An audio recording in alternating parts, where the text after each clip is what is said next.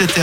sur cette radio. Bienvenue à, tout- à ceux qui nous rejoignent ce soir et il est l'heure de parler musique avec Léa. Oui, on parle musique et vous le savez, tous les jours on découvre des choses et ça nous fait un peu la journée, genre oh mon dieu, c'était ça. Et ça, du coup, c'est le fact de la journée.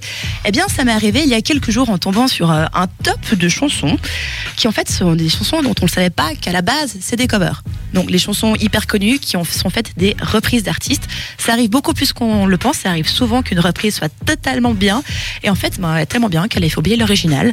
Et c'est, oui, c'est possible. Et c'est notamment arrivé avec euh, If I Were a Boy de Beyoncé. Car oui, c'est une cover. Et à la base, c'est Bissy Jean qui la chante et voici l'original. If I were a boy, Ah ouais, on reconnaît clairement. Voilà. On écoute un tout petit peu.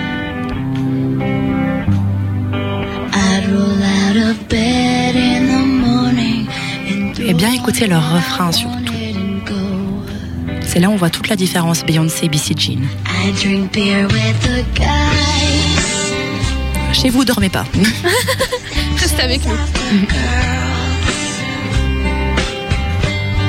mais on reconnaît quand même bien les notes, les paroles, c'est les mêmes. Et en fait, tout est quasiment pareil, sauf qu'ils ont enlevé la touch euh, Beyoncé pop. C'est ça le truc. Beyoncé, là, ça pète vraiment le morceau. Ouais. Et elle, c'est un peu. Écoute bien le refrain, c'est. Ouais. Voilà, c'est quand même un, un peu plus tranquille, mais ça reste. Oui, mais bah, c'est juste, Voilà. euh, on va dire, actualisé avec euh, ce qui marche aujourd'hui en fait. Voilà, mais en fait, vu que la jeune artiste n'avait pas finalisé son album, euh, le producteur de Beyoncé l'a reprise pour elle. hein, c'est dommage, ça se fait. Et du coup, le single If I Were a Boy de Beyoncé euh, s'est quand même vendu à plus de 5 millions d'exemplaires. C'était son plus gros hit au Royaume-Uni. Ce qui est plutôt pas mal et ce qui est plutôt dommage pour Bissy Jean qui, du coup, a engagé des procédures de justice et puis euh, tout Mais- un tralala cadavre. Puis finalement, elle s'est mis d'accord avec Beyoncé, donc tout va bien. Donc, ils sont arrivés à l'amiable. Elles sont arrivées à la merde, mais je pense que. Vas-y, euh, allez contre Beyoncé, quoi. Ouais. Ah, Bon, euh, bon. Déjà, faut avoir les moyens pour y aller. hein. Voilà. Bon, en numéro 2, on a I Will Always Love You. Oh, j'adore Ah oui, cette chanson. Qui vient du film The Bodyguard, qui est automatiquement attribué à Whitney Houston. Mais à la base, en fait, c'est Dolly Parton qui chante. Ok.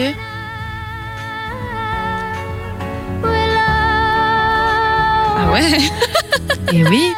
C'est ah oui non mais il y, a- copié et inspiré et là c'est vraiment du copier-coller en chez vous, fait. écoutez bien, j'ai un peu monté plus fort. Il y a des petits accents de country derrière quand même. Ah ouais. Ah ils sont discrets hein. Voilà. Alors, Dolly Parton, à la base, c'est une chanteuse country qui est ultra connue aux États-Unis et qui a, a fait cette chanson, si je ne me trompe pas, en 1974. C'est une chanson 70s à la base. Attends un petit Et peu. hein. voilà, qui a été reprise en 1991 par Whitney Houston dans le film The Bodyguard, qui est un magnifique film d'amour euh, parfait pour un samedi soir sous la pluie quand on déprime. Mais la version originale est magnifique et je vous invite à aller l'écouter en entier quand même, parce que juste, c'est tout chou, c'est tout mignon. Elle a une belle voix. Oui.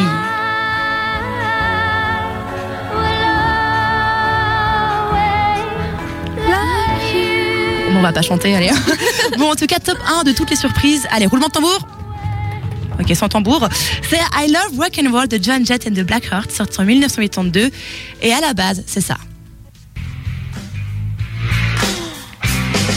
Alors je savais que c'était une reprise mais alors j'ai jamais écouté l'original. Alors, c'est la même chose. Voilà.